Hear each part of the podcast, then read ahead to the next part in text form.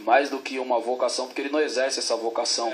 Ele aplaude a miscigenação quando ela clareia. Quando ela escurece, quando ela escurece, ele condena a miscigenação. Esse é um grande problema, principalmente do negro do exterior, quando ele vem para o Brasil, isso fica mais gritante, porque essa ideia de democracia racial que foi construída, de que o Brasil habita, é o paraíso da, das três raças, isso não é uma verdade quando você tem a pele escura. E a gente tem essa cultura no Brasil, da opressão gritar e o oprimido ficar calado se sentindo errado. Então, a garota foi estuprada e a culpa é dela que usou uma mini saia. Isso é uma doença, isso precisa ser combatido, entendeu? A pessoa foi discriminada e colocada para fora de um banco porque a pele dela é preta, e aí vão dizer: "Ah, mas não foi assim, mas é porque você tava de boné, é porque você tava de tênis, é porque você tava com moletom, é porque você tava com uma mochila". E não, você sabe que o táxi não para para você e a viatura para.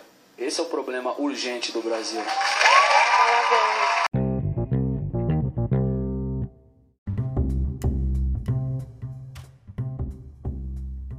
Sejam todos bem-vindos ao Cá Entre Nós, aqui quem fala é o Léo De Brito e estamos de volta. Sim, nosso querido podcast está de volta. E você logo serve de cara, a nossa querida audiência, vocês, nosso público que sempre nos apoiam. Aliás, muito obrigado a cada um de vocês. Espero que este novo ano vocês gostem do que irá, que iremos fazer aqui. Alguns quadros novos, hoje mesmo haverá estreia. Mas voltando, sendo sincero a vocês, este primeiro episódio da volta seria eu e Caio comentando sobre as primeiras as nossas primeiras impressões sobre o BBB, né?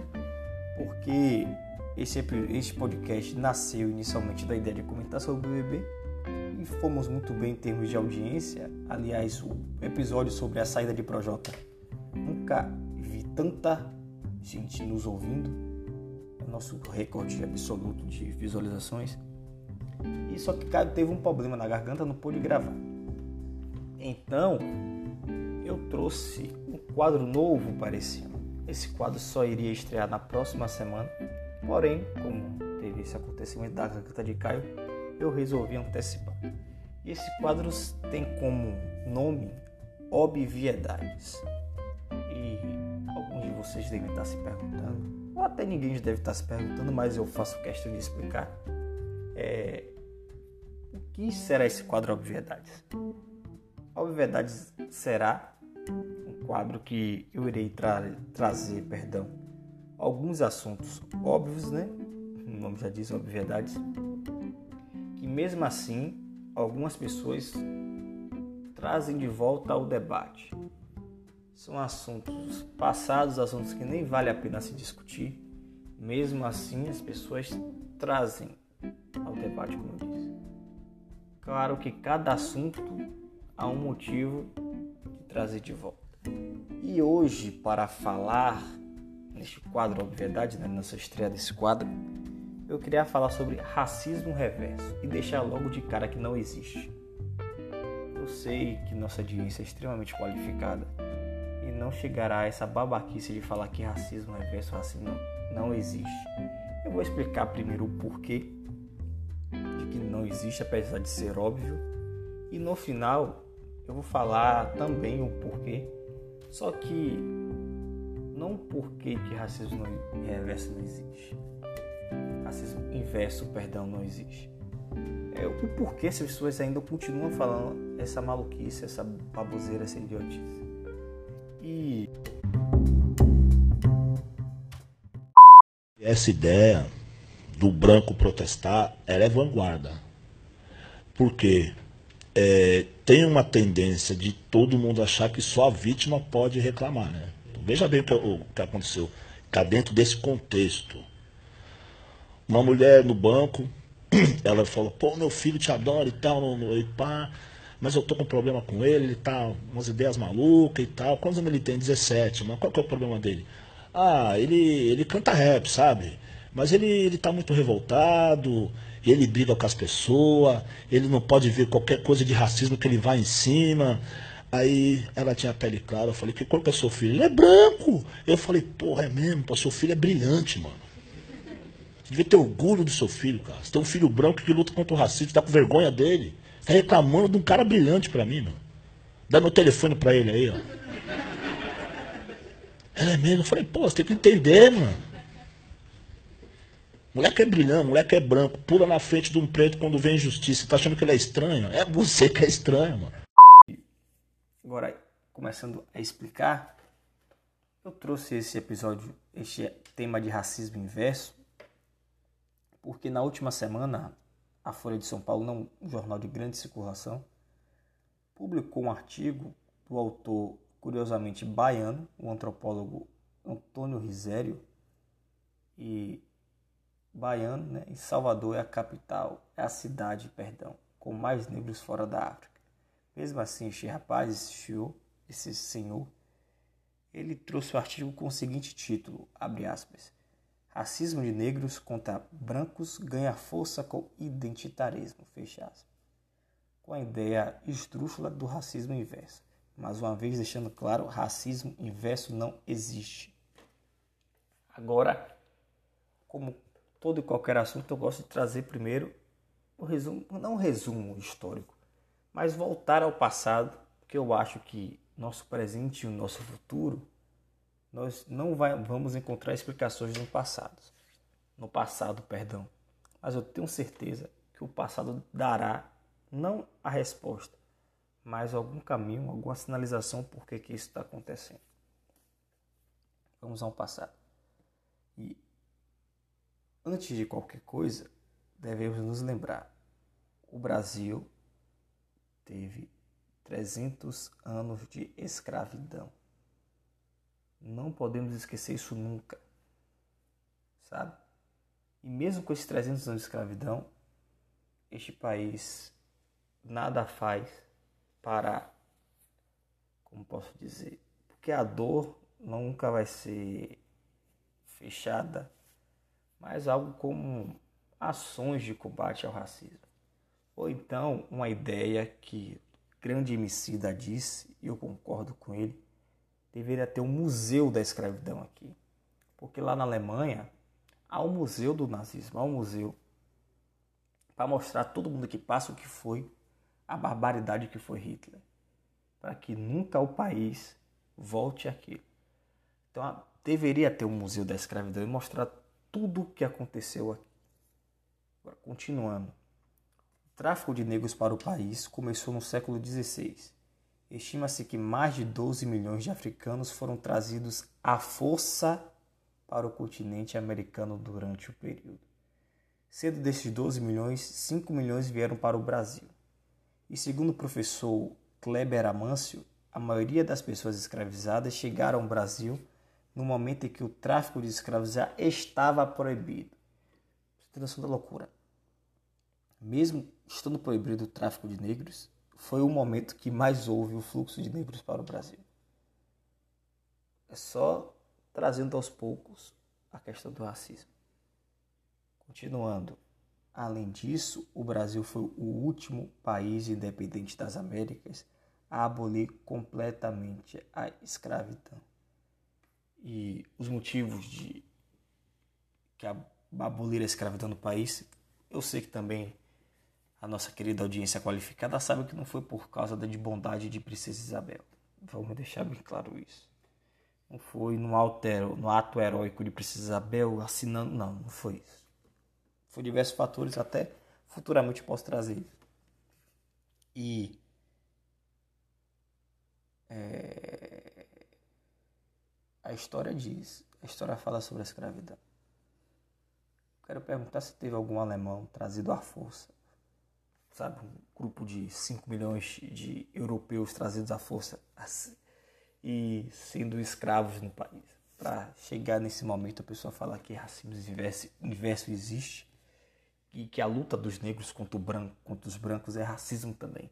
Essa babaquice. E agora Outro fator além do fator histórico é o fator econômico. Porque a economia também tem a ver com racismo. racismo não é só você ofender alguém.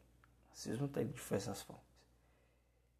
E agora, continuando, no Brasil, pessoas negras e mulheres encontram-se majoritariamente alocados nos postos de trabalho de baixa remuneração e considerado precário. Isto não é à toa. Não é à toa. E nenhuma coincidência.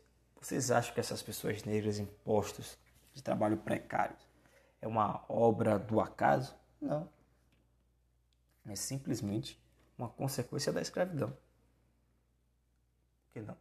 Porque pessoas de mesmo conhecimento, vamos dizer assim, acadêmico, em mesmas funções, não há diferença nenhuma. Uma figura A por ser branco ganha um valor mais alto por um, uma mulher, por exemplo, negra, que até na mesma função ganha menos. Por quê? É porque a figura A é mais bonita que a figura B? Não. Isso é sempre consequência da escravidão. Por isso que temos que sempre nos lembrar que esse país houve 300 anos de escravidão. E agora citando o professor Silvio Almeida, no seu livro Racismo Estrutural, ele traz um autor, Gunnar Myrdal, que ele meio que tenta explicar isso de alguma forma. E para Myrdal, a situação da população negra poderia ser explicada pelo que denominava de causas cumulativas. O que seriam isso?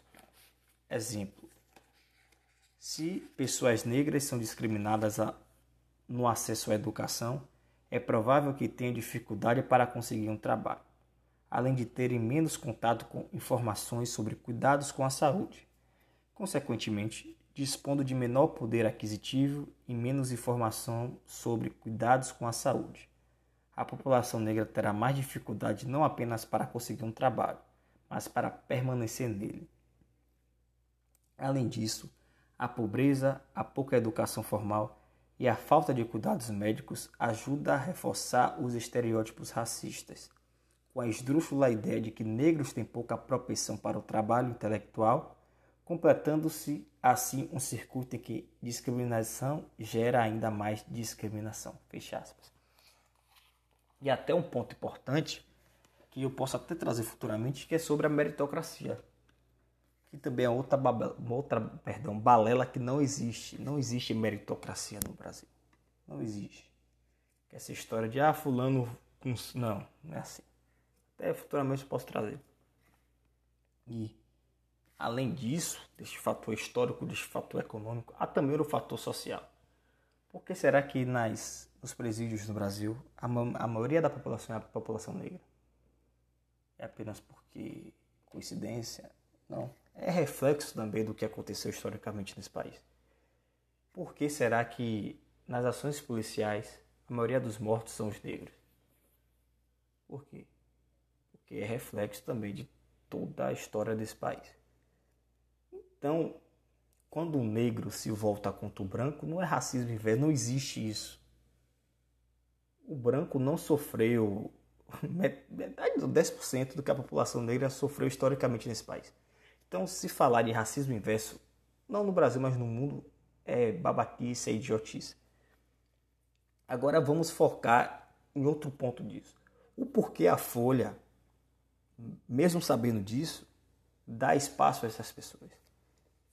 Segundo a Folha de São Paulo, eles querem dar pluralidade de ideias. O que eu acho justo. Só que pluralidade é, por exemplo, eu torço para o Bahia. Você pode torcer o Vitória. Completamente normal. Porque temos gostos diferentes. Você pode gostar do vermelho e preto, eu gosto, posso gostar do azul, vermelho e branco e vamos curtir a nossa vida tranquilamente. Isso é pluralidade é você gostar de político A, político B. Isso é pluralidade. Agora, falar de racismo inverso em pleno 2022 já não é isso, já é canalice. Agora, por que, mesmo assim, eles continuam falando?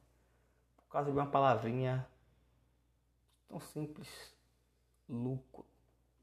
Por que lucro? Porque eu tenho certeza, muitas pessoas foram ler este artigo. Sabe aquela expressão Fale bem ou fale mal, mas fale de mim, é exatamente isso. Fale bem, mas fale mal, mas fale da Folha de São Paulo. E foi assunto durante a semana. E o pior, a própria Folha de São Paulo, dias depois, publica um artigo falando totalmente ao contrário, sabe? Então, o que acontece? O veículo, ele dá duas ideias opostas vende como pluralidade para as pessoas se matarem e consumirem aquilo ali. Então, cuidado. Quando vocês verem, lerem, ouvirem, assistirem qualquer dessas barbaridades, não dê a sua audiência, porque é justamente isso que ele quer. Por exemplo, eu estou fazendo esse episódio sobre um assunto que nem deveria ser mais discutido. Sabe? Então, deixarmos claro, racismo inverso não existe. E eu acho que falei bastante sobre este assunto. E só que, assim como fui sincero no início, serei sincero agora.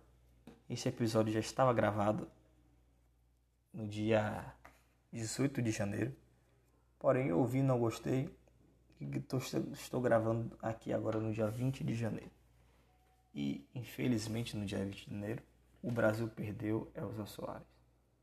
Uma mulher negra importante, não só na música, mas nas questões sociais, nas questões do empoderamento feminino e o canal, o podcast, perdão, cá entre nós faz suas, suas homenagens a este, a esta, perdão, grande artista deste país.